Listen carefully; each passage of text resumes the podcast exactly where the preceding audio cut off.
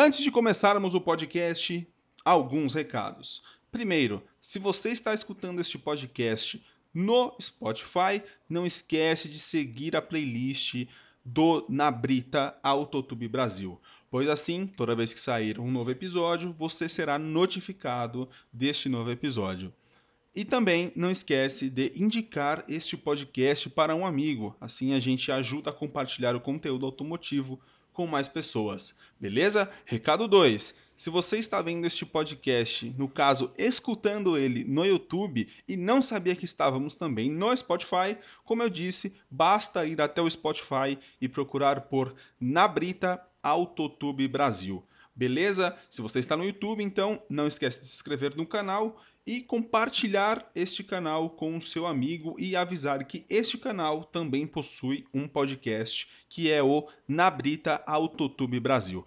Beleza? Então agora bora pro podcast.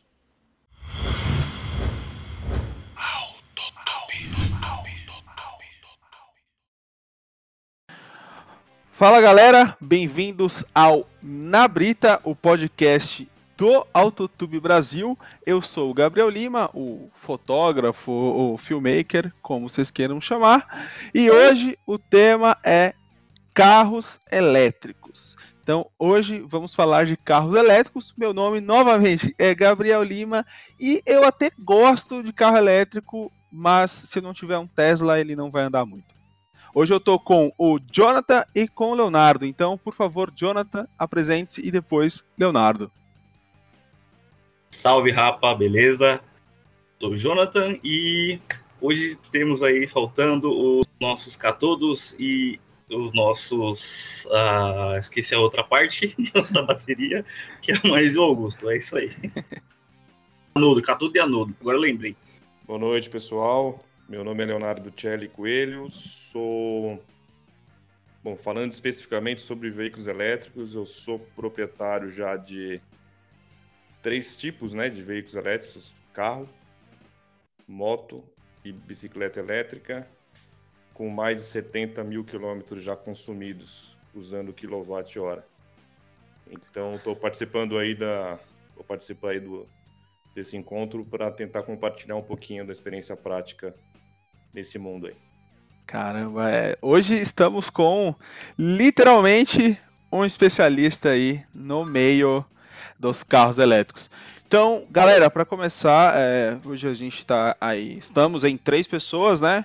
Hoje nossos fiéis escudeiros, Maísa e Augusto, não puderam participar, mas hoje estamos com o Jonathan, aqui é um presente, é, companheiro aqui do, do, podcast, e hoje estamos com o Leonardo, que é, como vocês viram aí, um especialista no assunto. Então, para a gente começar o assunto aí, é, acho que de um panorama técnico, primeiramente, então vamos começar com o Leonardo aí. Leonardo, você acha que o carro elétrico é o carro do futuro ou ele vai ser apenas uma opção? É, esse é um assunto bem, não vou chamar de delicado, mas bem conturbado, né? Eu não tenho dúvidas de que a propulsão vai ser elétrica, tá? Então, assim, que, que eu estou querendo dizer com isso? É, já é fato, todo mundo sabe disso, já tem quase mais de século, que o motor elétrico ele é mais eficiente que o motor a combustão. Então, o que vai, eu acredito, né, particularmente, o que vai tracionar as soluções que a gente usa no dia a dia para se locomover, é, principalmente essas, esses deslocamentos rotineiros, né, que não necessariamente precisa ter tanto, sei lá, prazer, ou alguma coisa de conceito mesmo de gosto por um motor X ou Y, eu não tenho dúvidas de que será a propulsão elétrica. Então, se é. Eu não digo nem que é futuro, né? Mas é porque isso. Eu tenho esse viés porque eu já vivo isso já tem três anos. Então, para mim, realmente não nem consigo enxergar como sendo uma coisa muito do futuro. É, mas é algo do presente, está acontecendo, está na nossa frente e não acredito que tenha como voltar atrás mais. Basicamente é assim que eu enxergo a questão da mobilidade elétrica. É bom talvez pontuar aí, talvez você, você é especialista, você vai saber melhor, mas só para diferenciar a eficácia o motor, a eficiência do motor de combustão para um elétrico, o combustão é cerca de 30%. Você perdendo calor, barulho, etc. Ah, já o elétrico é cerca de 90% de eficiência. Isso, perfeitamente, bem colocado isso daí. É uma coisa que a gente já sabe há muitas décadas, né? Mas enfim, é, em algum momento da história foi mais fácil, mais simples e mais barato é, você retirar uma fonte de energia fóssil. Só que isso financeiramente já não está se tornando, não vou nem colocar a questão muito ambiental da história, mas assim, financeiramente não está batendo mais essa conta. Então, Exato, a energia, a energia elétrica já deixou de ser mais cara que a fóssil. Né? Hoje a gente já tem uma, uma. E o problema acho que maior é isso, não é nem a tecnologia do motor em si, mas a tecnologia do armazenamento de é, energia elétrica. Né? Sim, das baterias é. de. Isso, você, é, você, você, comentou, você chegou num ponto que é crucial, tanto para a questão de mobilidade elétrica quanto de fontes de energia renovável, que é outro, é outro assunto também que, eu, que faz parte da minha vida já. Então hoje eu gero já minha própria energia, então o, o veículo elétrico ele já acaba vindo no pacote quando você investe nele a possibilidade de você armazenar energia, né? que é a questão da bateria. Então, você colocou um ponto que é crucial para que isso evolua daqui para frente. Quando você entra nesse assunto, você vê que já tem muitos estudos, muita coisa engavetada que não saiu ainda. Exato. Aí não vou entrar nesse mérito se é falta de interesse, se é falta, enfim. É... Financiamento. É, então assim, tem muita coisa aí que pode aparecer aparentemente para quem está fora do assunto do nada, que pode causar uma revolução mais rápida ainda, entendeu? É, mas você falou exatamente. Por isso que eu falo, a propulsão, na minha, no meu ponto de vista, não tenho dúvida que ela vai ser elétrica. Eu não, eu não me assustaria, só para vocês terem ideia, pode parecer um passo para trás, mas eu não me espantaria nem se até os bondes elétricos começassem a voltar a fazer parte do nosso dia a dia, com aquela com é, corrente de, elétrica. De certa forma é, estão, né? Os trólebus aqui de São isso, Bernardo, por exemplo. Exatamente. Ele já é. Exatamente. Então, assim, eu não me espantaria se a gente chegasse numa situação onde alguém ia parar e falar assim, peraí, é, vamos ver uma solução que já existia, funcionava, e tá ali, é, motor, é elétrico, e, e a infraestrutura hoje, quando você volta um pouco na história, né, da questão do, do, combustível, né, do petróleo, da descoberta do petróleo, aquela época a gente não tinha uma rede de distribuição de energia, né, tão, tão espalhada que nem a gente tem hoje. Então, isso é um, é um, detalhe que às vezes a gente não, não presta atenção. Então, não estou querendo criar ah, é, aquelas, aquela questão, ah, foi lá no, lá no passado, os Rockefeller acabaram com os bondes elétricos por causa do interesse do petróleo. Enfim, eu, eu não vivi aquela época, eu não sei se isso é realmente verdade ou não é. Mas o fato é que na época era mais barato e mais lógico você tirar o petróleo com a sua capacidade energética, que é fantástica. Então, isso. Tanto é que o carro elétrico ele veio é, primeiro do que o carro a combustão. É, mas por essa dificuldade de, da tecnologia da, da, do armazenamento da bateria, que chegou uma época em Nova York, inclusive, que a maioria dos táxis eram todos elétricos. Né? Não, não ia para frente exatamente por esse, esse problema de contaminação com, a, com aquelas baterias de chumbo. Isso, exatamente. Então, assim, eu, eu, eu procuro não ser tão tão radical assim, né, de falar que foi um interesse que acabou, que vem acabando com a forma como a gente vive, enfim, eu não, não tenho esse conhecimento técnico e, e, e do ecossistema como um todo para dizer realmente onde é que a gente vai parar se não mudar nada. Mas o fato é que foi graças ao petróleo que a gente chegou onde está agora, né? O, o nível de desenvolvimento que a gente chegou agora. E sem dúvida vai ter alguma mudança, alguma mudança vai acontecer. Qual será ela? Depende de vários interesses, depende de várias circunstâncias, é, depende de mudança de cultura, depende de muita coisa. Então, aqui vai fazer parte, o carro elétrico já está fazendo parte já né, em países mais desenvolvidos que já não tem os mesmos problemas sociais que, que a gente tem para resolver ainda aqui no país, no nosso país, né? Então eles já estão num outro nível. Então lá já é comum, já, já faz parte do dia a dia. É, aqui tende isso acontecer também, em algum momento. Pode ser até mais rápido do que a gente espera, pode ser que não, mas vamos ver o que vai acontecer.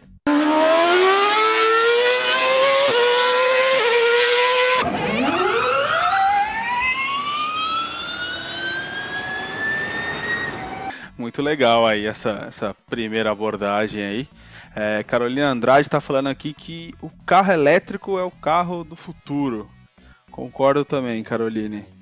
É, é, é, que o carro assim. É o, é o, carro do presente, né? Como o Leonardo disse aí. É, mas assim, vocês falaram sobre toda essa questão do carro elétrico, é o carro do presente. Concordo com tudo isso, até por é, não sou nenhum entusiasta de ah, tem que manter o carro a combustão, porque isso é a raiz e tudo mais. Lógico, existe toda uma, uma um porém, né, que vamos entrar daqui a pouco. Mas é, é o que aí é o seguinte: é, e os carros a combustão? Simplesmente a gente vai matar os carros a combustão? É, ou eles vão, por mais que o carro elétrico seja o futuro, nós vamos andar em, de mãos dadas, digamos assim, ou simplesmente vai ser desativado? Esses carros a combustão eles deixarão de existir? Olha, eu não acredito no, no médio prazo que a gente vai ter, enfim, uma, um desaparecimento dos carros a combustão, né? principalmente no nosso país aqui. Pensando o cenário Brasil, a gente está falando de um país continental que várias pessoas se deslocam uma quilometragem grande do dia a dia, principalmente em viagens é, interestaduais e tal. Então, dizer que puta, vai acabar isso, não tem como acabar é, no médio prazo, no meu ponto de vista. Legal. E talvez não seja nem até inteligente pensando na, na questão de sustentabilidade mesmo. Né? Então, uhum. é, se você tem um carro extremamente eficiente, é, eu, eu, eu, eu, sou meio eu sou meio negativo quando eu vejo às vezes amigos meus, eu vou falar isso tranquilamente, que eu vejo amigos meus, por exemplo, trocando um carro pelo outro carro, o mesmo modelo, mais novo, mas que faz os mesmos quilômetros por litro. e depois ele reclama do preço da gasolina, né? Então eu falo assim, cara, é, desculpa, é, você não, não, não, não parou para pensar, né? Se realmente você precisava ter encostado ou vendido né, no mercado de usado um, um veículo que já era o suficiente para você, e aí você fomenta a indústria de um veículo do mesmo da produção do mesmo veículo sem evolução, sem, sem inovação nenhuma. Então assim, é nisso que eu sou crítico, né? É nisso que eu sou crítico.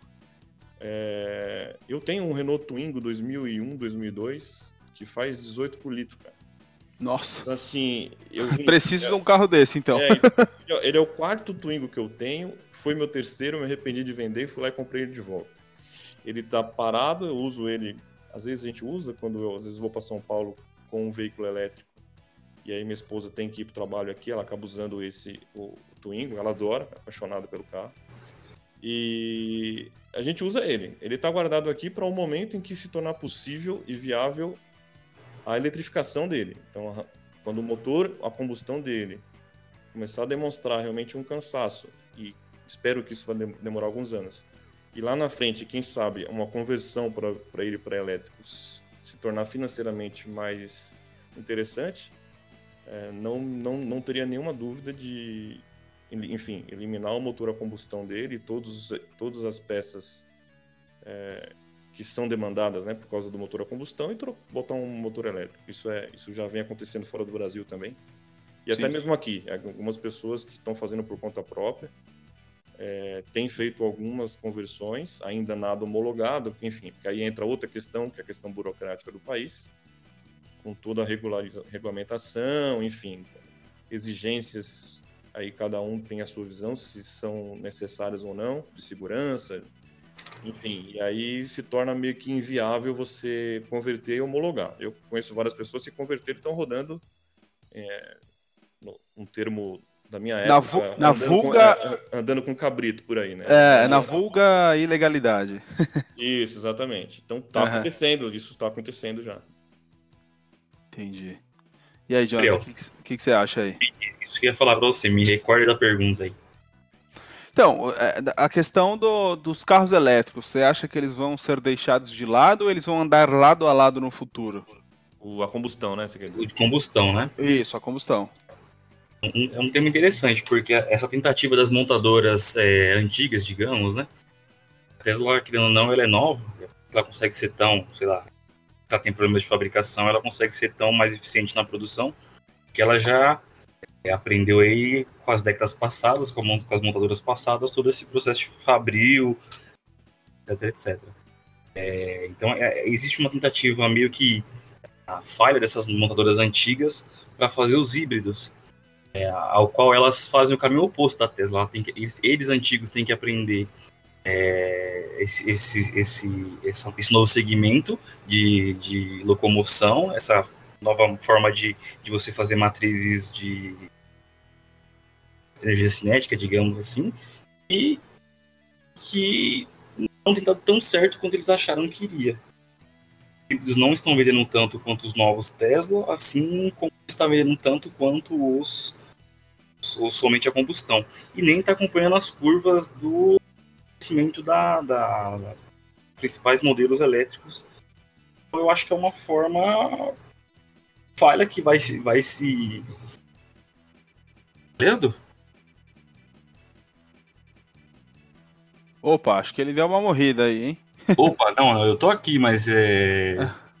Tá, tá com eco, mano, ainda não? Tá dando uma, uma travada, parece que você tá mexendo em várias coisas ao mesmo tempo, sabe? Quando dá aquele, aquele lag. Puta, cara, não, é pior que eu coloquei o fone, eu vou tirar o fone, mas é, só pra completar essa, essa, uhum. essa o raciocínio aqui. Mas, é, essa tentativa das montadoras de fazer o híbrido não funcionando pelos números, não estão mostrando que não estão tão favoráveis assim quanto o crescimento elétrico. Representa aí cerca de 2, 3% é, da frota vendida. No, é, os números estão crescendo bastante, tanto é que é importante ressaltar que a, é, o modelo 3 da Tesla é, chegou quase a 1 bilhão de faturamento e muito provavelmente vai passar esse mês de agosto desse ano de 2019. Por mais que ela esteja vendendo menos, menor, ela, o valor dos, dos unidades são maiores, né? Então acaba aumentando o faturamento. Acho que a tendência é os carros de, de combustão, a combustão morrerem e ficarem só os famosos manuais por pura, pura e simples é, saudosismo.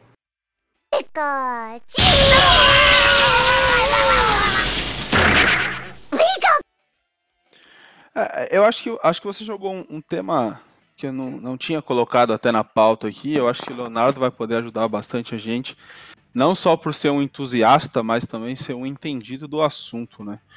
É, e eu já vou até mesclar com uma outra pergunta aí, né, que está aqui na pauta. O que você tem a dizer aí, Leonardo, sobre essa questão dos carros híbridos, né? Porque assim, eu falei da questão da, da vou até usar um termo meio forte aqui, da extinção dos carros a combustão, Uh, mas existe essa vertente do carro híbrido aí que eu não tinha nem pensado em colocar na pauta, mas é, é algo interessante a gente pontuar aí, a questão do carro híbrido. É, no mercado como o, o, o, Brasil, eu acho que, não sei, aí é um ponto de vista de uma pessoa é, que gosta do, do, do mercado, que é um, entusiasta do mercado, mas talvez não entenda quanto você, e até por isso estou te perguntando. Você acha que os carros híbridos, tais como a gente tem aí os principais no mercado brasileiro, que são o Fusion e o Prius, eles tendem a ganhar primeiro o mercado do que os carros elétricos, porque assim, ambos é, já estão sendo vendidos no Brasil, é, assim, bem pouco, é claro, e os híbridos com muito mais força e, digamos, há muito mais tempo. E quando eu digo muito mais tempo, eu estou dizendo aí coisa de um ano ou, ou mais, ou, ou, menos até, um ano, dois, não sei.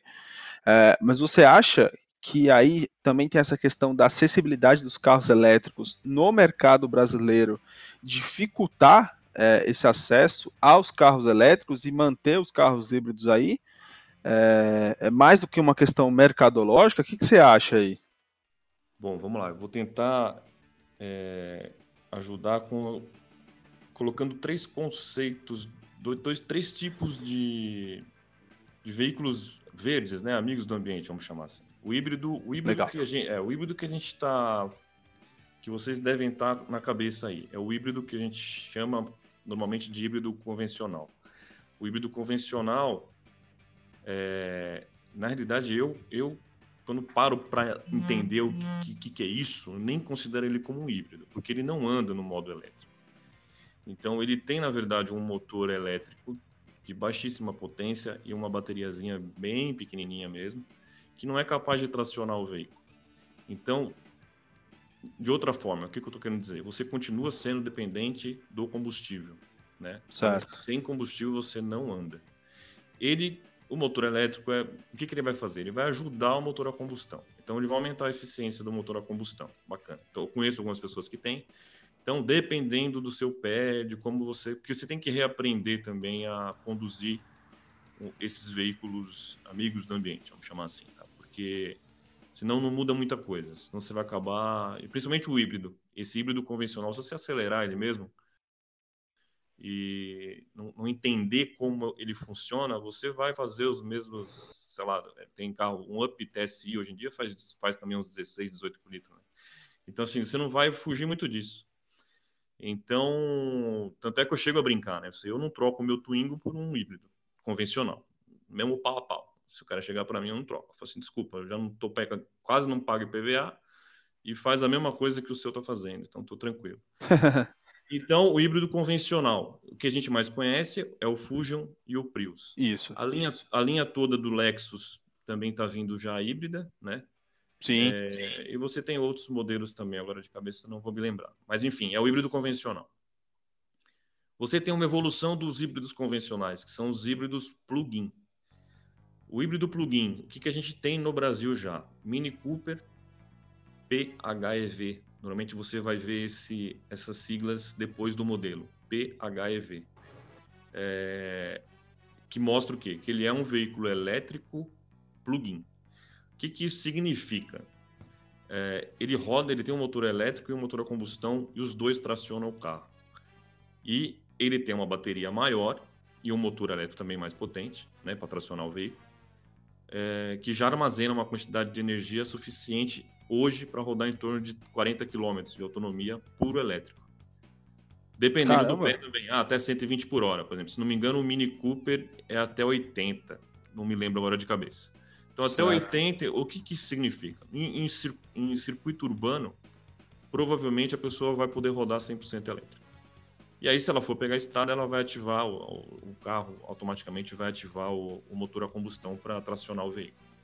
Então, esse é o híbrido plug-in.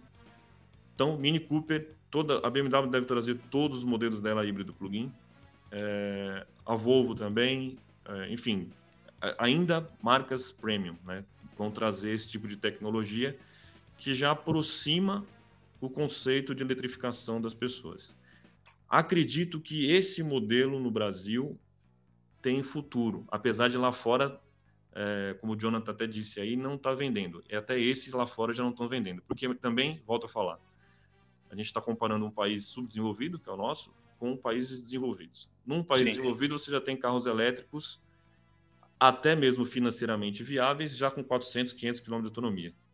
Então, na hora que o cara vê isso, versus um, híbrido plug-in, dependendo da diferença, ele fala: quer saber? Não, não vou partir para um híbrido plug-in, eu vou direto para o elétrico.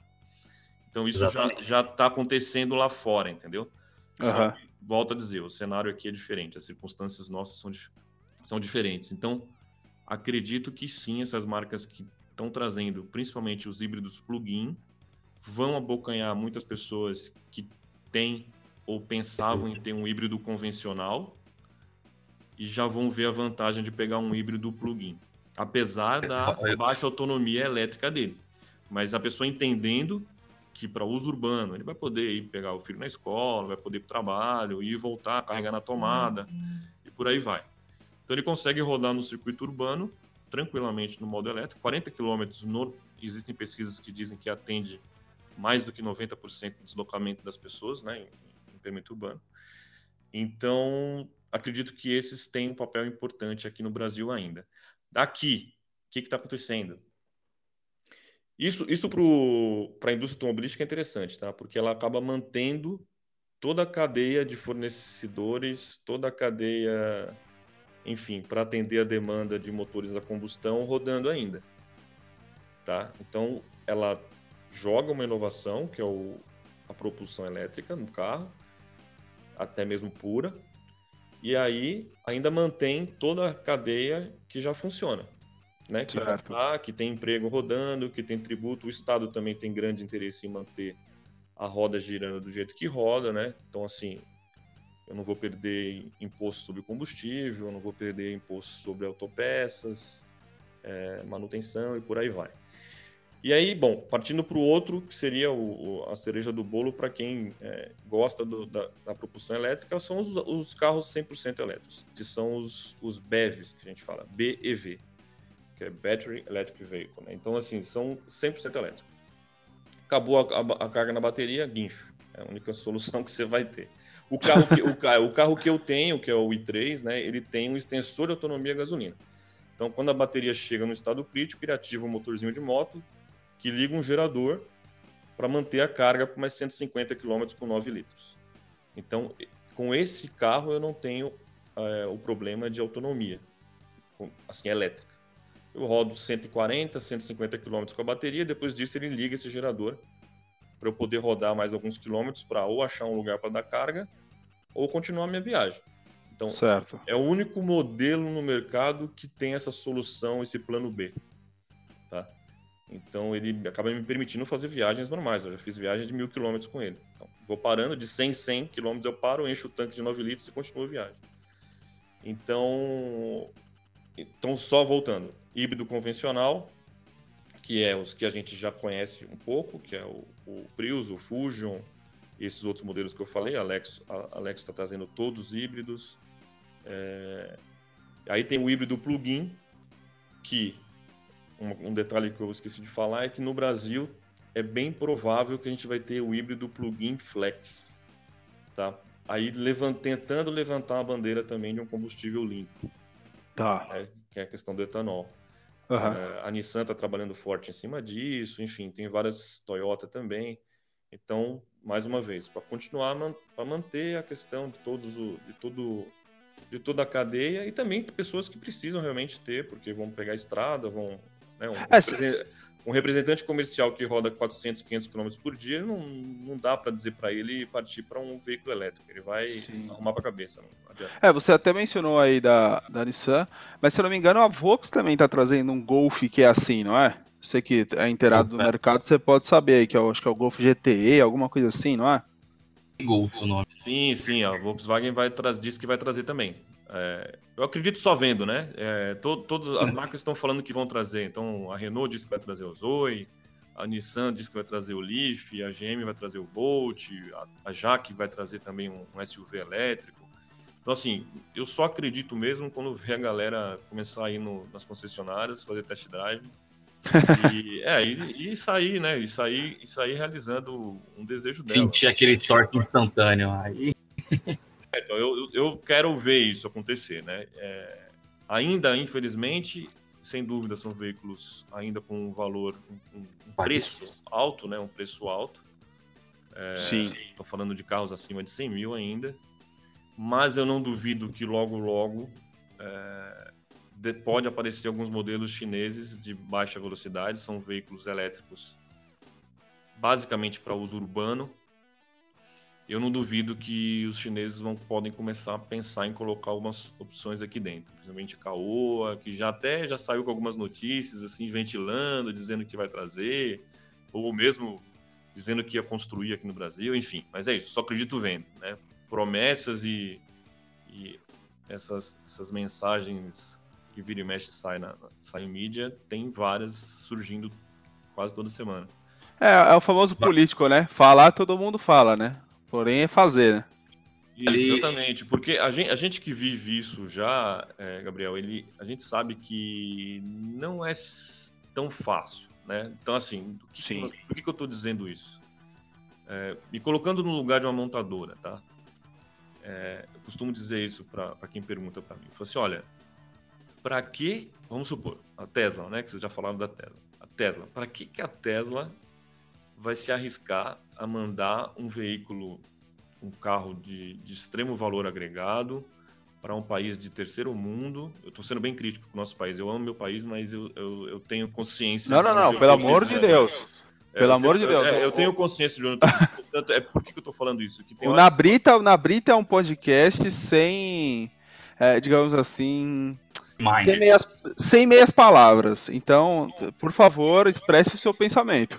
É, então, então imagina assim, você imagina no lugar da montadora, onde ela está vendendo igual água carro elétrico em países desenvolvidos de primeiro mundo, que não tem buraco na, na pista para desconectar a bateria, para não pegar fogo, e por aí vai. Se você tem mão de obra um pouco mais qualificada, tem problemas lá fora também, tá? Então, assim, mas vai, você está mais próximo do centro, né, de, de desenvolvimento desses produtos. E aí fala assim, para que que eu vou mandar para uns gatos pingados lá no Brasil, cara? Entendeu?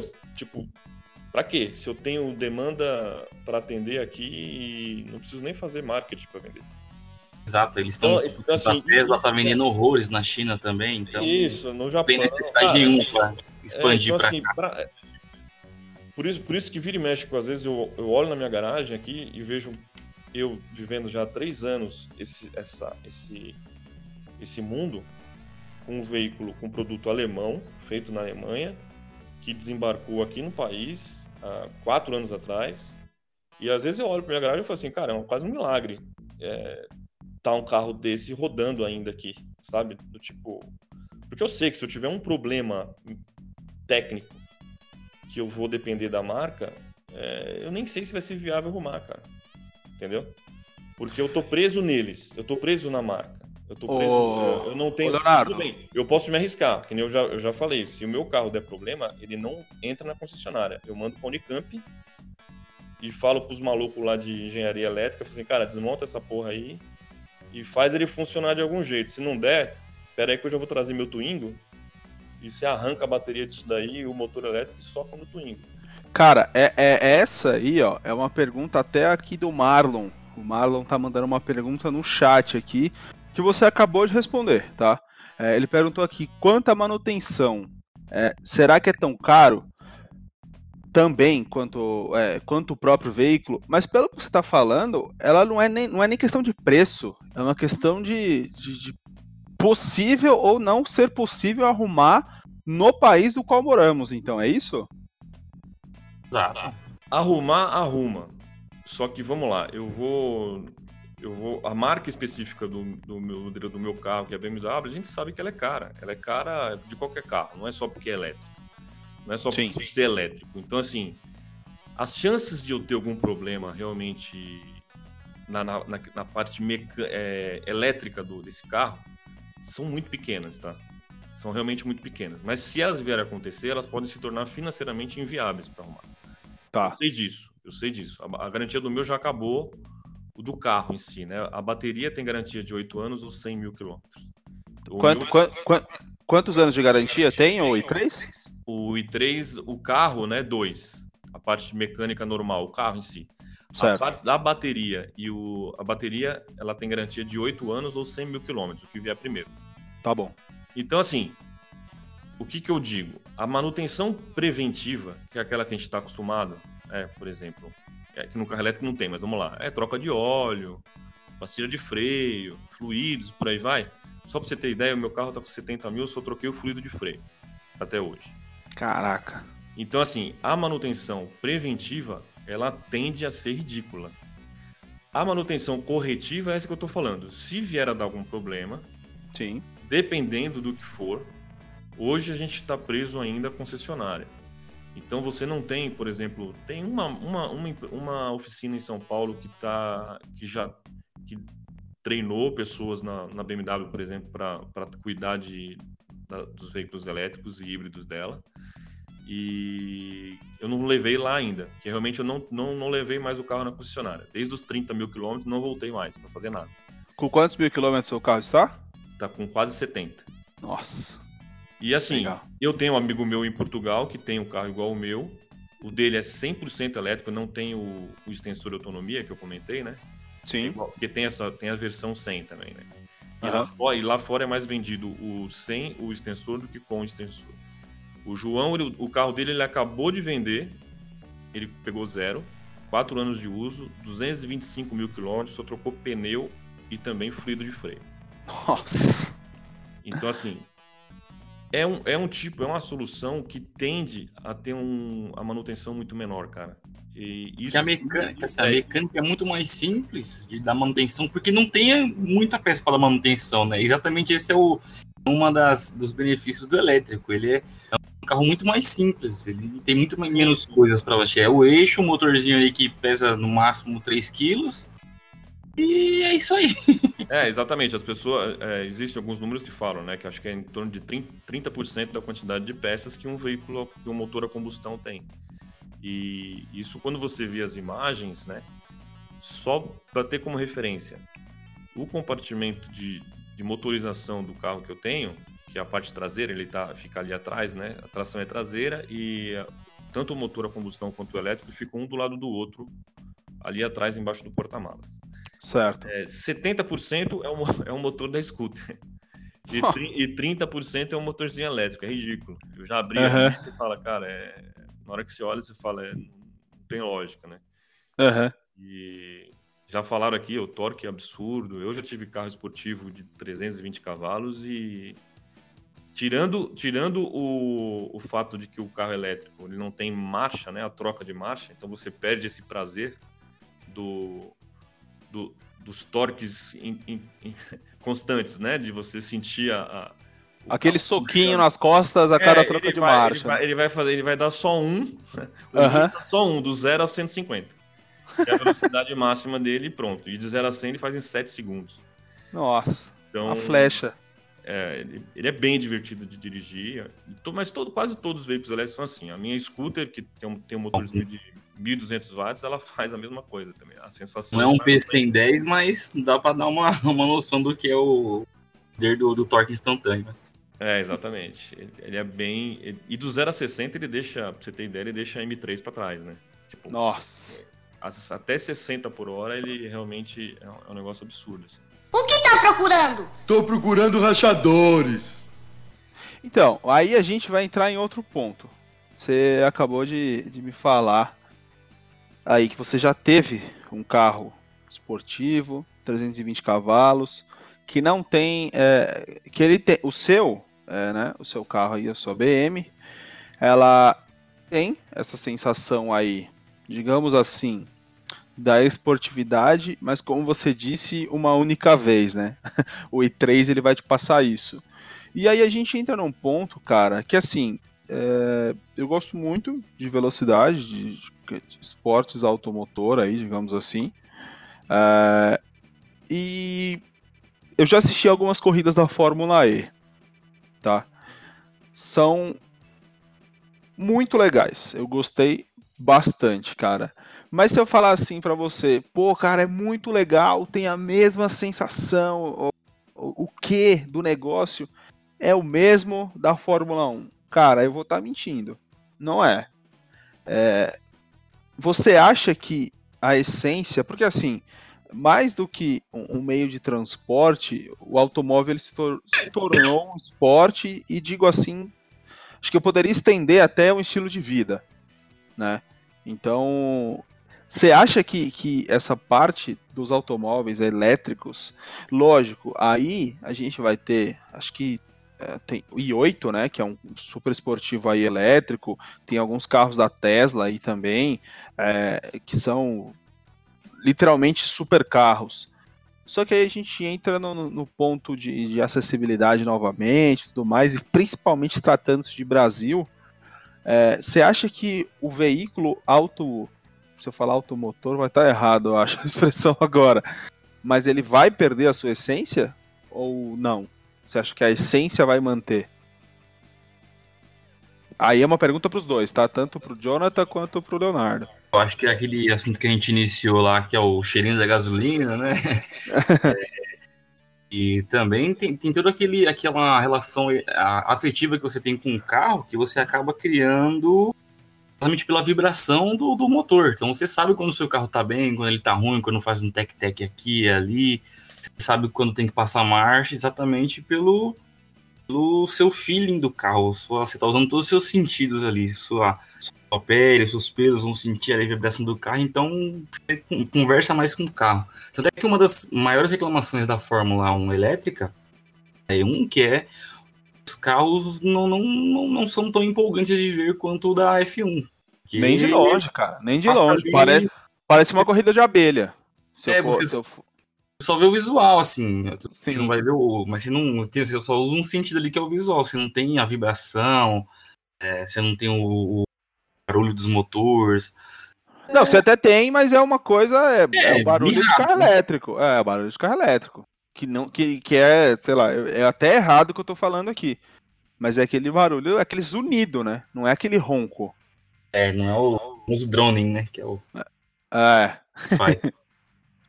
Não, sim, isso, isso, isso enfim, eu, eu vivi essa mudança, né? De, de, de, de conceito, não, essa mudança de, de rotina, né? Então, assim, vamos lá. Se eu, falando de, da parte do de automo, da parte de automotor de, de esporte, né, de lazer, é, certo. Se eu, se eu pudesse arriscar alguma coisa, assim, eu acho que vai demorar até mais tempo, né, de se de a gente ver com mais dificuldade é, isso acontecendo. É o que vocês falaram. É, é totalmente diferente, né? Então assim, então você, eu acredito que vai durar mais tempo, vai ficar mais tempo. Não adianta. É, a gente vai ficar velho também, né? A gente vai passar, a gente vai embora daqui. E, a, e essa galera que está chegando, ela, quando ela começar também a viver no dia a dia, no dia, a dia dela, a, a mobilidade elétrica, ela já não vai estranhar tudo, porque ela não vai, talvez, ela vai, vai ser mais difícil ela ter vivido a experiência que a gente viveu, né? Então, assim, então isso vai ter essa desconexão. Essa desconexão, acredito que ela vai acontecer em algum momento. Mas o hobby, que você falou, a questão do o hobby em si, ele vai continuar. Né? Eu, tenho, eu tenho um slide de algumas palestras que às vezes eu dou, que teve um. Tem uma frase do Thomas Edison que ele, ele falou que, que eles iam transformar. Que, que a eletricidade ia se tornar tão barata, tão mais barata, que só os ricos iam queimar velas, né? Iam acender velas. Uhum. E aí eu lembro que quando eu vi essa frase, eu falei, cara, posso estar muito enganado, só o tempo vai, vai dizer. Mas eu acredito que a mesma coisa vai acontecer com veículos elétricos versus a combustão. Só os ricos vão poder queimar combustível, velho. Ah, isso eu concordo. Então, então assim, aí beleza, eu estou falando, a parte de esporte, né, do, do prazer de pilotar, é, eu, não, eu não tenho dificuldade, por exemplo, de ter um carro para uso, vamos supor, é que hoje realmente eu perdi, eu perdi até essa, essa quando eu tinha os carros mais mais esportivos para usar, eu usava no dia a dia e acabava fazendo loucura no, na estrada em final de semana. Uhum. Mas, enfim, aí você começa a ver que pô, no dia a dia não tem lógica, entendeu? Sim. No dia a dia simplesmente não tem lógica. É caro, não, a manutenção é cara, não, não, não, compensa, né? Financeiramente falando. Né? Aí tem toda a questão ambiental, mas vamos lá, financeiramente falando, não compensa. Mas eu não teria, eu, eu, tive, eu tinha um Subaru STI eu não teria dificuldade nenhuma de ter de novo ele na minha garagem para rodar, sei lá, no final de semana, para dar uma voltinha ali, para dar uma esticada, para voltar a ter essa sensação né, da, da, troca de marcha e por aí vai. Mas a, a, minha, a minha expectativa quanto a isso ela já caiu tanto que o Twingo já resolve isso, sabe? Na hora que eu quero trocar a marcha, eu, eu uso o Twingo. Caraca! Chega nesse ponto, entendeu? Uhum. Porque beleza. Minha esposa fala a mesma coisa. Tem hora que ela fala assim: ah, na hora que eu tô, já não tô com prazer de dirigir o i3, eu deixa eu ir pro trabalho com o Twingo. Então, Vai lá, usa o Twingo, deixa, deixa outro carro carregando aqui com, com sol, no caso, né? Que em casa eu carrego o carro com energia solar. Então, que é uma outra, é uma outra, é um outro ponto do que diz respeito à mobilidade elétrica, que, na minha opinião, tem um valor absurdo. É, é você, é, pra, pra, você, pra quem... você, hoje você já é capaz de produzir literalmente o seu próprio combustível. Primeira, acelera, acelera muito. Não pode acelerar muito. Acelera, acelera muito, devagar, acelera, acelera. Cara, para quem está escutando o podcast, é, já está entendendo uh, o tipo de pessoa que o Leonardo é e por que que eu chamei ele exatamente para esse papo de elétricos. Chamou é, de vaca é o famoso mão de vaca. O Leonardo é mão de vaca. É. Por isso que eu chamei é, ele. É. De, de, de, de, uma forma mais polida, eu sou, eu, eu sou meio, meio apavorado para ser independente financeiramente. Né? Então, assim, tudo que é solução que eu vislumbro que possa me entregar custos fixos mensais menores, eu invisto. Né? O meu irmão Não, costuma, cara- costuma brincar que eu, eu dou tiro de canhão para matar pernilongo, né? Não, e Mas, assim. assim, aí eu viro e falo assim, só que esse pernilongo pode ser da dengue, né? Ele pode me matar. É, então. E, o- e o que você colocou é perfeito, é perfeito, porque assim, é, é o que você falou. No futuro, talvez os carros a combustão, e, e assim, eu, eu digo talvez, já com certeza que é isso que vai acontecer. É, carros a combustão vão ser extremamente coisas de milionário, cara. E, e eu digo assim, num futuro não tão distante, porque até por estar no meio, até por frequentar eventos, gravar pessoas que, que possuem carros é, é, muito potentes e tudo mais, etc. Cara, é, eu vou dar um exemplo básico aqui, tá? Uma coisa simples assim, eu não tô falando nada absurdo. O cara hoje, pra ele fazer um track day ali em Interlagos, bicho, é uma grana absurda. Absurda. Pra quem tá no meio do, do, do, do- Quem é do meio automobilístico, não vai achar tamanho absurdo devido ao fato de já estar acostumado. Né? A estar acostumado com preços do meio automotivo. Vide peças para você mexer o seu carro, que aí a gente cai em outro patamar, que é- são coisas mais absurdas aí. É, eu tô simplesmente colocando o fato do cara botar o carro. Pode ser o carro original, ele tem um Celta lá, VHC 1.0, e fala, pô, eu vou para um track day. Cara, é muito dinheiro que você tem que desembolsar. E eu não tô nem falando assim de você. é, não tô nem falando da inscrição, tá? Tô- não tô falando disso, eu tô falando de combustível que você gasta rodando ali. Né? Então, para quem não é do meio, e quando se depara com esses valores, fica assustado. É, que nem você está falando aí, você é um cara que não é um, um você é mais do que um entusiasta da parte elétrica automotiva. Você, isso aí já se tornou seu lifestyle. Então assim, pô, é, quero me livrar da Eletropaulo, velho. Eu quero ser independente aí. Então já tô arrumei os painéis solares, minha casa hoje é totalmente carregada com isso. E talvez seja esse o, o vislumbre que a galera não tá tendo é, dos carros elétricos. Carros elétricos, ele tá vindo num comboio, ele tá vindo num pack, cara, que tudo vai ser assim. Aí eu já não sei se você concorda comigo. É, mas eu acho que vai ser não só o carro, não é só uma questão do carro elétrico, mas eu acho que uma vida toda pela frente aí daqui nos próximos cinco anos, cara, vai ser assim. Não sei aí se vocês concordam comigo. É, isso eu, eu tô falando, eu, eu já vivo isso, tem dois anos que eu vivo isso com, com os painéis já produzindo minha energia e os veículos sendo carregados com esses painéis, né? E, Aham. e você começa a ver as coisas acontecendo. A Nissan, a Nissan já desenvolveu, ela tá com não só a Nissan, mas eu vou colocar ela porque ela foi a primeira a sair com essa com esse tipo de solução, aonde na verdade o veículo, o carro, né, ele não é visto só como um meio de transporte, ele, ele é uma fonte de energia. Então, assim, ele é um, ele está armazenado uma quantidade X de quilowatts-hora na bateria dele e vários veículos da Nissan já tem o carregador de- em duas vias, né? Na verdade, você tem uma conexão do carro que você pode jogar energia para casa. Então Sim. você pode, por exemplo, carregar o, o carro com sol, né? Através de um sistema fotovoltaico e depois usar essa energia à noite. Então, assim, ou mais, né? Tem países que a tarifa de energia ela é gratuita, por exemplo, das 10 da manhã às 4 da tarde.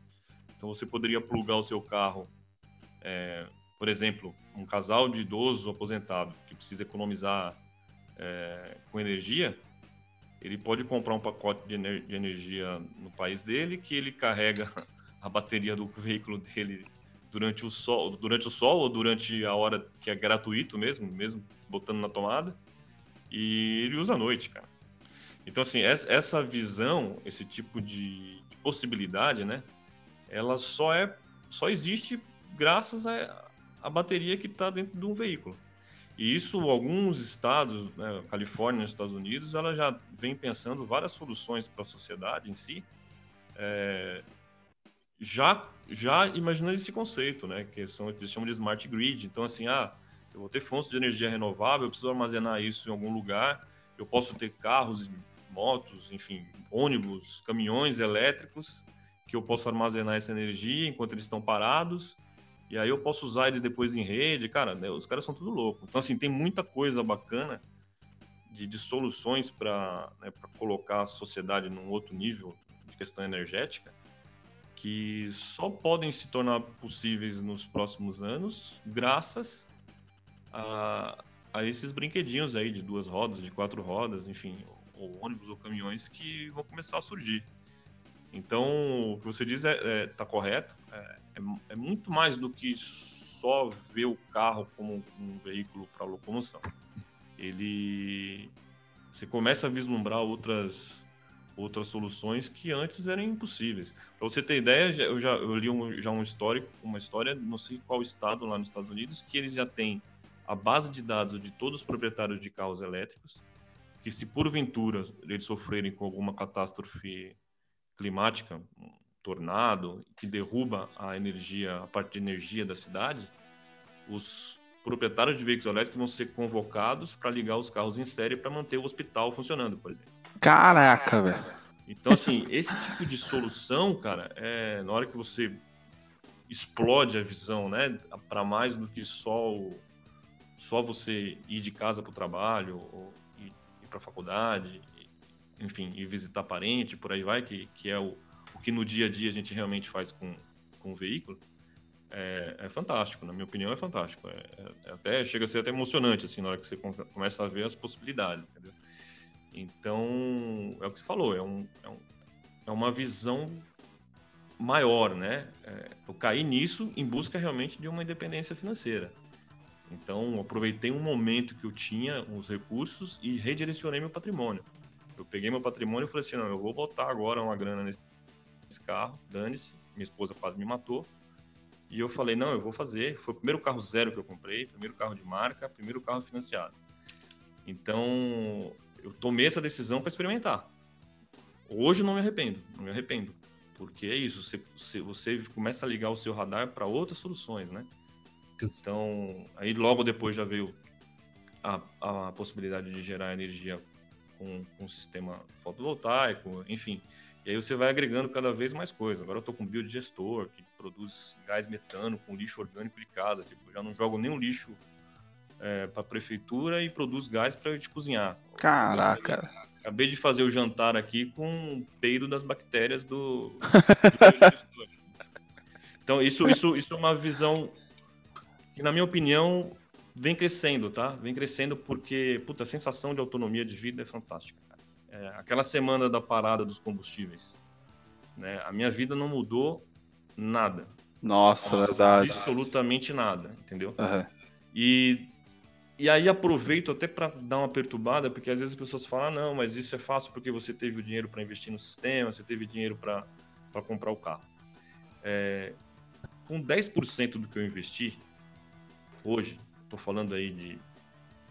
Vai de. Menos até, cara. Com 15 pau. Com 15 mil reais no, no bolso hoje, dependendo do estilo de vida da pessoa, ou de um casal, por exemplo, que mora no interior, que é mais fácil dele ter uns. botar no telhado dele um sistema. Com 15 pau ele conseguiria colocar um sistema e comprar uma, uma bicicleta elétrica, velho. Eu sei que é. Parece que estou jogando muito baixo, mas eu uso no meu dia a dia a bicicleta elétrica. Uhum. E, cara, é fantástico, velho simplesmente fantástico. Tipo, é, a sensação de liberdade é, é. Eu te falar que é até maior do que o do carro, porque eu, eu fico com raiva às vezes de ir do carro pro centro. Eu moro em Jaguariúna, uma cidade do interior aqui de São Paulo, e já me irrita ir no centro com esse carro. Mesmo com carro elétrico. Não, é por causa do carro elétrico ou combustão, é por causa que, na minha, na, no meu ponto de vista, é uma tranqueira que eu tô colocando lá dentro do centro desnecessário, para eu ir sozinho. Então, assim, vou de bike, cara. Sim, sim. de bike, tá? eu vou rodar 5 km para chegar no centro. Então dá para eu ir de bike, sou vagabundo, sou preguiçoso, é elétrica para poder pedalar pouco. Então eu vou até lá e volto e pronto, cara. Muito tranquilo, entendeu? Caraca. É, é uma nova forma de ver os seus deslocamentos, né? É esse convite que vira e mexe eu faço para as pessoas. Não é para tirar, não é para tirar o prazer de dirigir, nada disso. Eu, tenho, eu gosto muito. Já gostei mais de dirigir, tá? Eu tô com mais de 42 anos, já tem hora que me irrita já. Então, é, mas faz parte. Mas é isso. Se eu quiser, cara, dirigir, puta, Esses dias eu tava lembrando, eu, eu tive a oportunidade de, de ir para Las Vegas alguns anos atrás eu, eu aluguei por cinco voltas o, aquele Lamborghini Aventador. Eu falei para minha esposa, eu falei, foi uma das experiências, é, aí é legal, reforço a sua visão que, você, que vocês passaram aí da questão do prazer de, né, de, de, de dirigir um, um, um, veículo a combustão e super potente e tal. Cara, eu lembro que eu não dormi, cara. Foi uma das poucas vezes na minha vida que eu não dormi de nervosismo e de tremer as pernas no dia seguinte, na hora do briefing lá do pessoal, para explicar como é que eram as curvas e tal. E meu inglês é uma merda, não entendi porra nenhuma, mas enfim, é, e... mas eu lembro que eu parecia uma criança, cara. Né? Já tinha mais de 35 anos e parecia uma criança. Então, isso isso não passa, né? Então, a gente que pelo menos viveu isso não vai passar. Então eu falo, assim, eu prefiro criar de novo essa oportunidade na minha vida.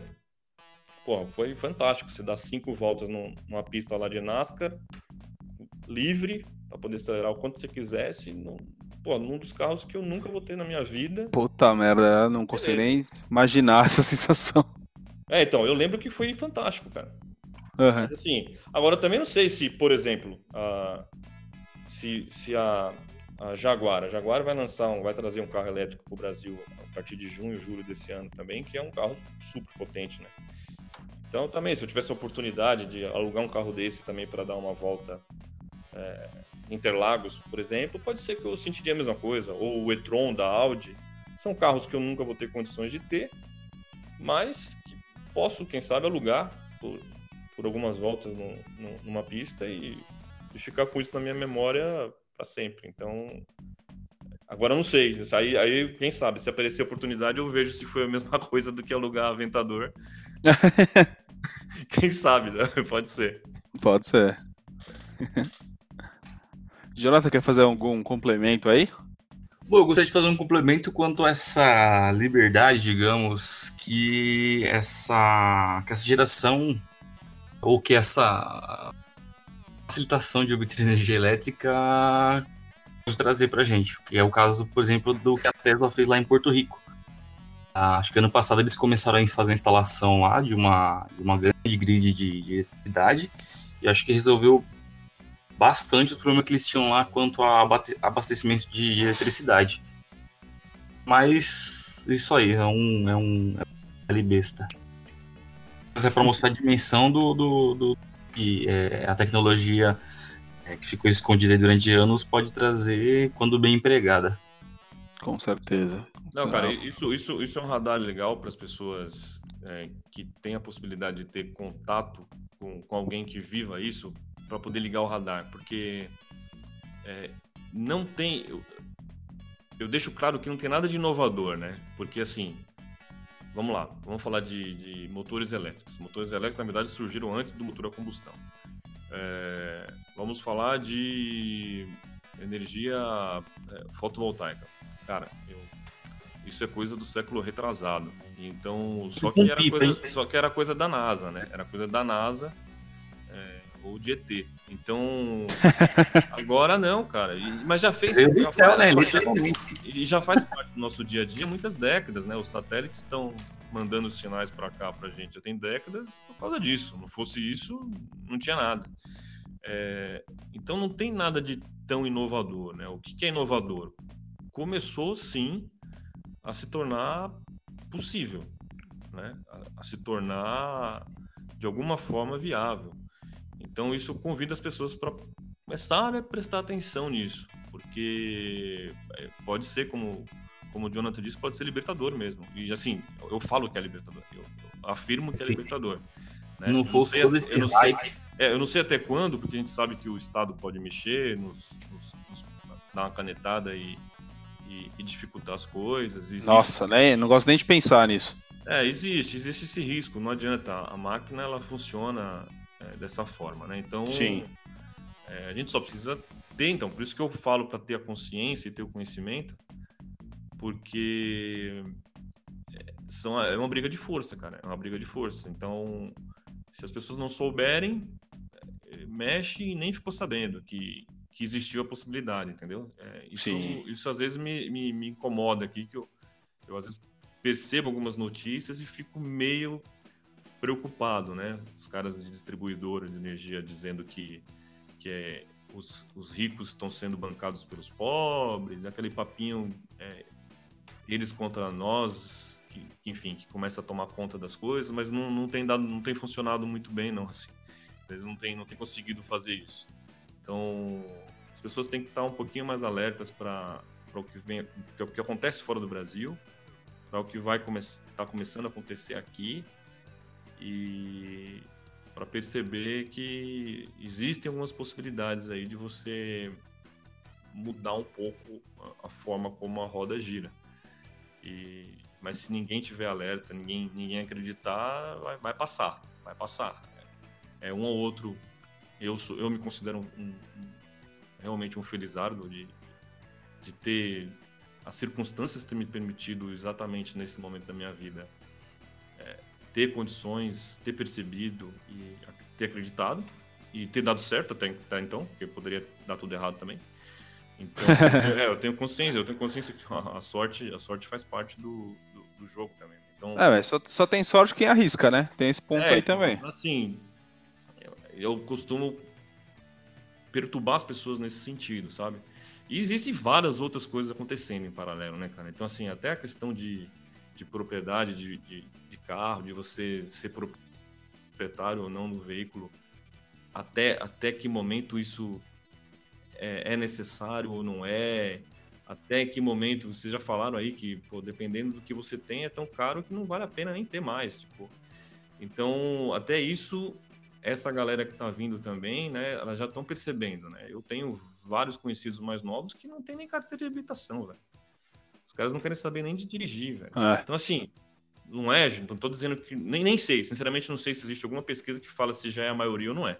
Sendo bem sincero, acredito que não seja a maioria, mas que tem muitos, tem. Ah, sim, isso não tenho dúvida. Muitos, tem, é, tem muitos que tem, porque eu já conversei com proprietários de autoescola e com a associação de proprietários de autoescola, os caras falaram, assim, olha, eu falei assim, eu, cara que já tem autoescola 20, 30 anos, falou assim, ó, eu cansei de fazer festa de 18 anos dentro da autoescola, porque o cara queria fazer 18 anos e já, já tirar a carteira de habilitação. Anos Caraca. Hoje, assim, hoje teve um que falou assim, eu tenho dois filhos com quase 30 anos que não tiraram a carteira de habilitação, dono de autoescola. Então, assim, você começa a escutar algumas notícias que mostram que realmente uma mudança alguma mudança importante está a caminho, né? É, soluções que nem Uber.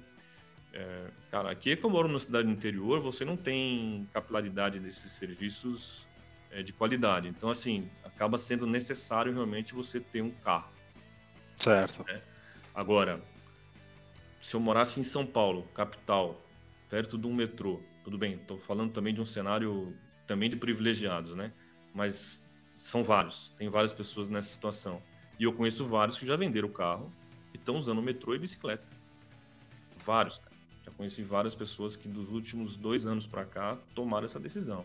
Já criaram os filhos, os filhos já saíram de casa, tá só os dois já, tipo, quase semi-aposentado em casa. Para que que eu vou ter um carro parado aqui na garagem que eu mal uso e quando eu viajo, eu viajo de ônibus com a veiarada ou ou sei lá, viajo de carro raramente, eu alugo.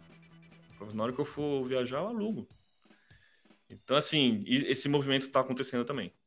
Também tem isso jogando, jogando, fazendo parte desse jogo todo aí. Aí, Brian. Quando foi que você posou para essa foto? Tô zoando, irmão. Eu sei que o nosso Lourinho é mais bonito. é, e pra gente finalizar aí, Leonardo e Jonathan, parte final. É, vou pedir para vocês fazerem aí é, uma conclusão do assunto, né? Como vocês acham que que vai suceder aí os próximos anos e tudo mais. E para a gente dar um norte nessa conclusão aí, quero saber de vocês qual a previsão para esse mercado se tornar palpável no Brasil. Fora, a gente já sabe que, nem você falou aí, Leonardo, é, seu amigo em Portugal vendeu o carro já com 200 mil quilômetros, ou seja, o cara já rodou pra caramba, isso aí já é. Não é novidade para eles mais. Europa, ah, é, Estados ele, Norte América ali. Oi, pode é, falar. Ele tá, pegando o me... ele, ele tá pegando o mesmo modelo, que é o i3 do novo, né? Com a bateria com o dobro de autonomia do que ele vendeu. O dele, ele vendeu. A bateria dele já tinha perdido 25% da capacidade. Que Aham. até vou te falar, até foi pouco. Eu achava que poderia perder mais. Então são quatro anos, 220 mil quilômetros, vários ciclos de recarga. E a bateria perdeu só 25% do, da capacidade de armazenamento dela, né? Pois é. De zero. Então, assim, a gente está gravando um podcast em 2019 e a gente está falando do- de um país onde o proprietário comprou o carro em 2015. tipo assim, cara, faz tempo já, o cara já vendeu, já, já tá em outra, né? Já tá em outra, já tá pegando. Pô, legal, carro elétrico, então, já tô na fase 2, entendeu? Mas isso a gente tá falando de Europa e Norte América, né? Brasil, qual a projeção de vocês aí para se, se tornar uma. Vamos lá, um- uma situação extremamente hipotética. Qual a projeção de vocês para o mercado aí de seminovos elétricos, digamos assim? Eu colocaria de primeiro a dificuldade em você fazer essa transição. Eu acho que o problema não é, não é não, nem tanto o elétrico em si, mas a transição. Por exemplo, aqui no ABC, já a Ford, que é uma empresa que não, não, não, não, fabricava tantos modelos aqui assim, saiu já foi sentido baque aí, grande até, pra, pra, em relação ao ABC. porque O ABC foi a região coração automotivo do Brasil. Não é mais porque, assim, batendo mais fraca agora, digamos, né? Mas é, o período de transição vai ser mais problemático, exatamente pela geração de emprego, essa mudança no mindset do brasileiro para começar a comprar o carro, porque é, o valor é mais, maior e aqui é mais difícil financiamento. É, tem toda essa questão da infraestrutura das, das oficinas, o- tem que se reinventar uma forma que talvez não seja tão legal para ele. Então vai ter uma resistência de muitas partes aqui, de toda a burocracia, como vai ser difícil o cara é, poder se aperfeiçoar na, na, na- mecânica elétrica. Meu, eu poderia aqui ficar talvez falando dois anos aqui seguidos que eu não conseguiria é, abordar todos os problemas que eu acho é, no, no Brasil, como o país em si, a infraestrutura que o país hoje tem, em relação a tudo. É tão difícil fazer tudo aqui.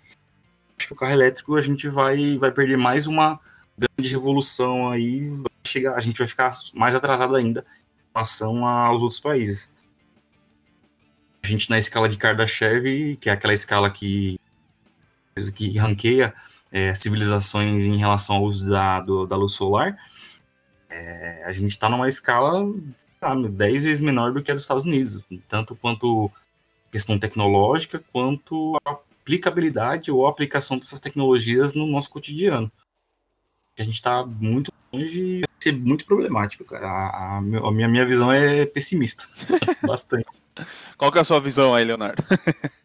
Vamos ver se a gente consegue ser um pouco mais otimista.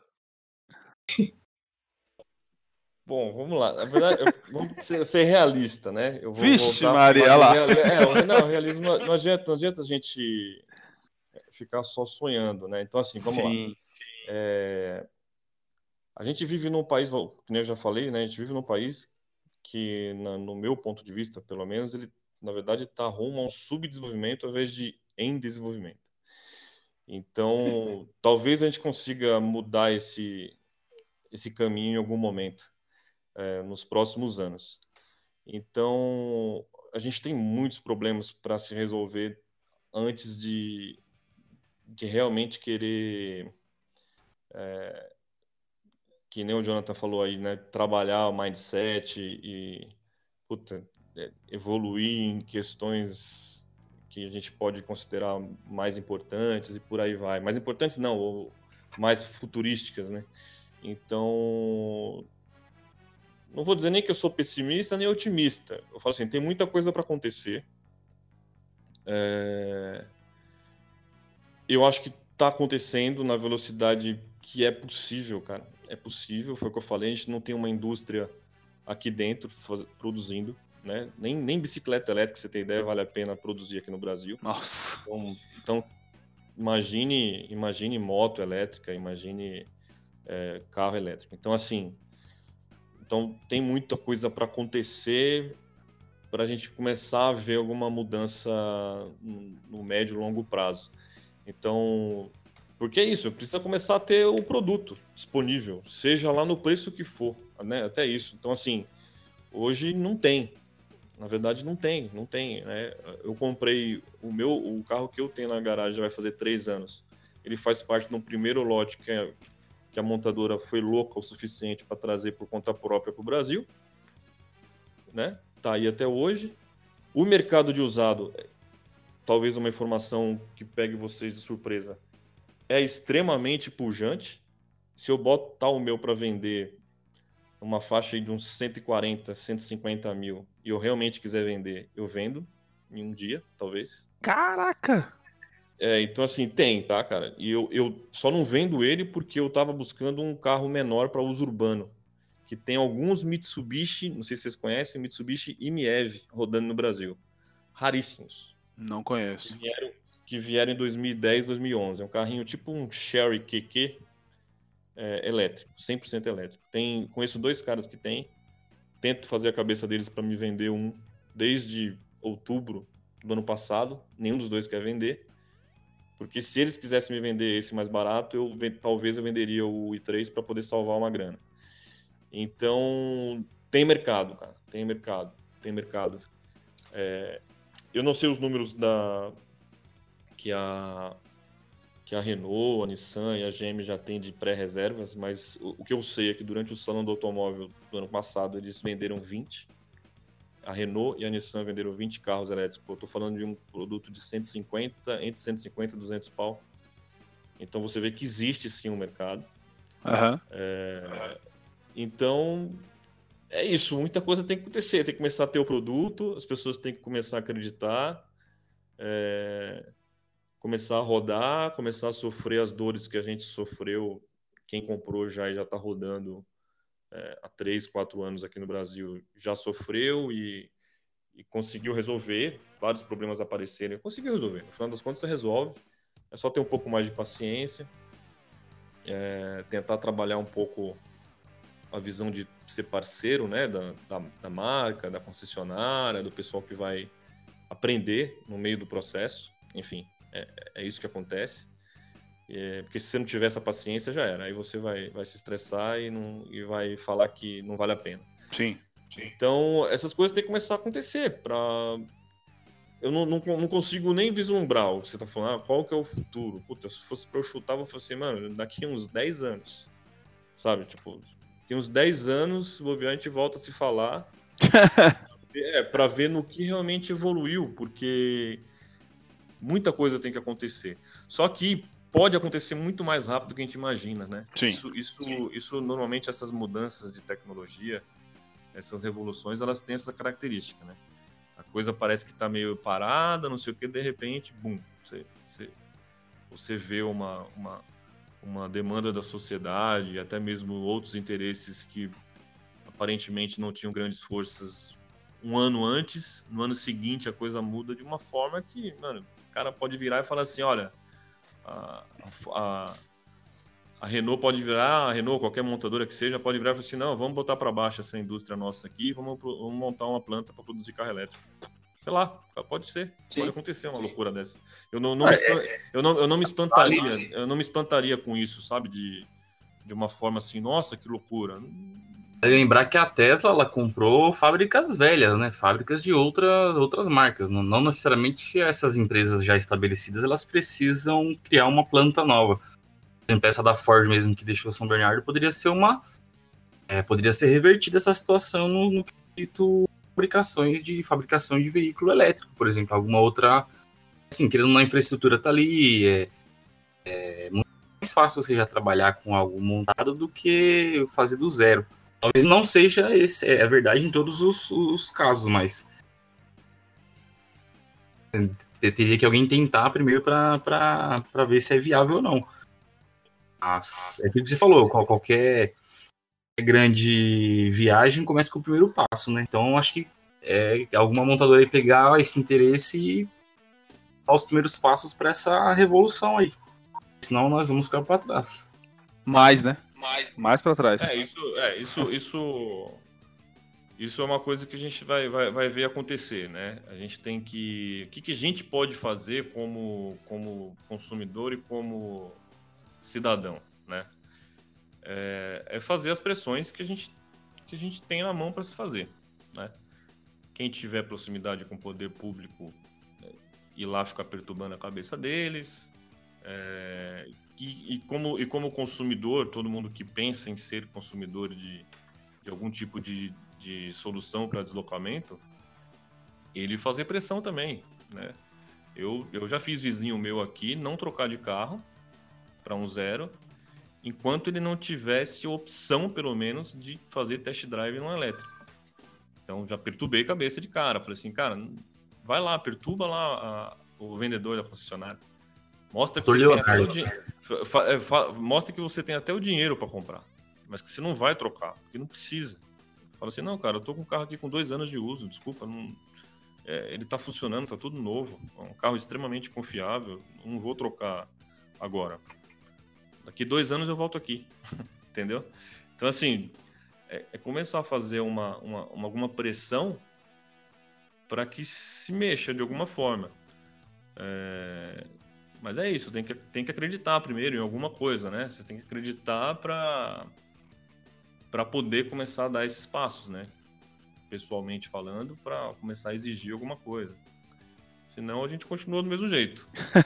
volta, volta a falar, não estou dizendo que, sinceramente, eu não tenho, não, não, não sou um conhecedor é, para dizer assim, ah, não, isso sem dúvida é o caminho é, correto. Sim. Sim. Não digo que é o caminho correto, mas eu digo, eu digo por experiência própria de que a sensação é de que você vive uma solução mais autônoma, autônoma no sentido autônoma de vida, né? De fala assim, cara, no meu dia a dia, é, realmente assim, eu me sinto dono do meu dia a dia, sabe? É, porra, tô com o carro aqui, vou para lá, não preciso ir para posto de combustível e, e beleza. A sensação que eu tenho é que eu tô de alguma maneira contribuindo para algum, pelo menos para o dia a dia da minha cidade aqui ser mais tranquila, porque você muda até a forma de dirigir, tá? Então assim é, um, é uma coisa interessante. Não é não é raro você escutar pessoas que usuários de, de veículo elétrico que elas mudaram a, a forma que ela conduz o carro, porque ele, apesar do torque dele ser equivalente ao de um, um veículo esportivo, ele não tem exatamente pela aquela questão que vocês falaram do, da, da sensação de prazer, né, da aceleração, da vibração, uhum. do bagulho. A falta que ele tem disso, ele te deixa menos agressivo, né? É, é um negócio interessante isso, porque não, não, faz sentido, não faz sentido você acelerar. Se você ficar com raiva do cara que tá na tua frente, não vai adiantar se acelerar porque ele não vai te ouvir, né? Sim. Nem dá pra você isso porque não tem ponto morto. Se você acelerar fundo, você vai passar por cima do cara. Exato, mesmo. Então isso, isso, isso é interessante também, porque acaba você acaba tornando o trânsito mais amigável, né? E a gente tem um, um dos trânsitos mais violentos do mundo, né, o Brasil. Então isso é interessante também. De certa forma você começa a se perceber é, ajudando até nessa mudança, sabe? Tipo, você se percebe menos nervoso do que antes com. Pô, eu já, já tive Fusca na minha vida também. Eu queria, quando o cara me fechava, eu achava que eu tava com a Lamborghini. Queria pegar o cara com Fusca, igual um louco cima. Hoje eu não me vejo mais dessa forma. Pelo contrário, a minha esposa fica com raiva que eu tô andando devagar. Sim. Então, mas é interessante. Mas é isso, não, não conseguiria é, não consigo vislumbrar um, uma data assim que a gente fala, pô, virou, né? Virou, virou a, a, a chave dentro do nosso país. É, vai acontecer em algum momento. Agora, quando que é esse momento, aí depende de muita coisa, velho. Caraca. Coisa Bom, é, dentre as, as visões aí realistas ou pessimistas ou otimistas, tivemos um, um belo panorama aí e eu espero que a galera que tenha escutado aí tenha gostado aí desse, desse bate-papo que a gente teve aí. É, Leonardo, eu queria te agradecer, cara, demais seu conhecimento, é, não só de entusiasta aí da área, mas da, da parte técnica também aí que você tem, até por ter um, um know-how aí na área, né? Não é alguém que começou a, a brincar de carro elétrico ontem, tá aí faz um tempinho, e não só na, na questão do, dos carros, assim, mas como na questão do estilo de vida, né? Estilo de vida autônomo. Queria te agradecer é, e sinta-se convidado aos para vir para os próximos episódios aí. É, a gente vai estar sempre fazendo um convite do que a gente achar aí, pô, o Leonardo pode contribuir bastante aí nesse, ou até mesmo se você quiser participar, será sempre bem-vindo, beleza? Ah, beleza, cara. Eu que agradeço a oportunidade e aparecendo qualquer tema aí que você acha que eu possa contribuir de alguma forma, eu tô dentro. E já tô, acho que eu já tô até inscrito já no seu canal, né? A gente tem que marcar lá, talvez você vai vir filmar também aqui em casa, né? Exato. Essa aí era um, um plot twist aí. A galera pede é, bastante. e logo mais estaremos gravando um em três. Mais do que falando, estaremos mostrando como é ter um em três. Ah, beleza. Então eu fico aí à disposição. Opa. Obrigado. Hein? Muito obrigado, hein? Jonathan, quer mandar algum. Ah, Leonardo, você quer mandar algum recado para alguém aí? Quer falar alguma coisa? Mandar um beijo pra Xuxa? Ah, não, cara, nunca gostei da Xuxa. mas... Isso aí, fechamos mas, uma porta com a Xuxa. Mando, tô dando um abraço para todo mundo aí que, que acompanhou. E se tiver alguma dúvida, não sei se fica depois aí alguma os comentários, alguma coisa, eu posso depois de alguma forma ajudar aí para tirar as dúvidas do, sobre esse tema. Maravilha, maravilha. Jonathan, quer mandar algum recado final? Fazer o seu a sua saudação? Eu queria só pedir aí pro né, igual a gente aprende lá no livrinho chamado Segredo, para mandar um Tesla aí para nós. Pode ser o, qualquer, qualquer carro elétrico aí, mesmo que seja aqueles de, de, de são para trás, nós também estamos aceitando. É, pode ser qualquer. Até, até bicicleta, né? Bicicleta. Maravilha. Bom, galera, esse foi o Nabrita, o podcast do Autotube Brasil. Lembrando que o Nabrita ele é disponibilizado sempre às quartas-feiras, às sete e meia, no canal do Autotube Brasil, youtube.com.br Autotube Brasil. E às quartas-feiras ele também é disponibilizado aí vai depender do horário, mas normalmente também às 7h30 no Spotify. Então, se você não tem a paciência de ficar no YouTube, ou então você fala, pô, queria ouvir um conteúdo automotivo bacana, conteúdo automotivo de primeira, porque esse aqui é o podcast do YouTube Brasil, fazemos tudo com qualidade. é, ele também está no Spotify. Então basta procurar na Brita que você vai nos achar lá e aí você segue, você indica para o seu amigo, você compartilha, porque o podcast é para isso, para passar o conhecimento adiante. Beleza? Então esse foi o Nabrita. Nos vemos no próximo episódio e até mais.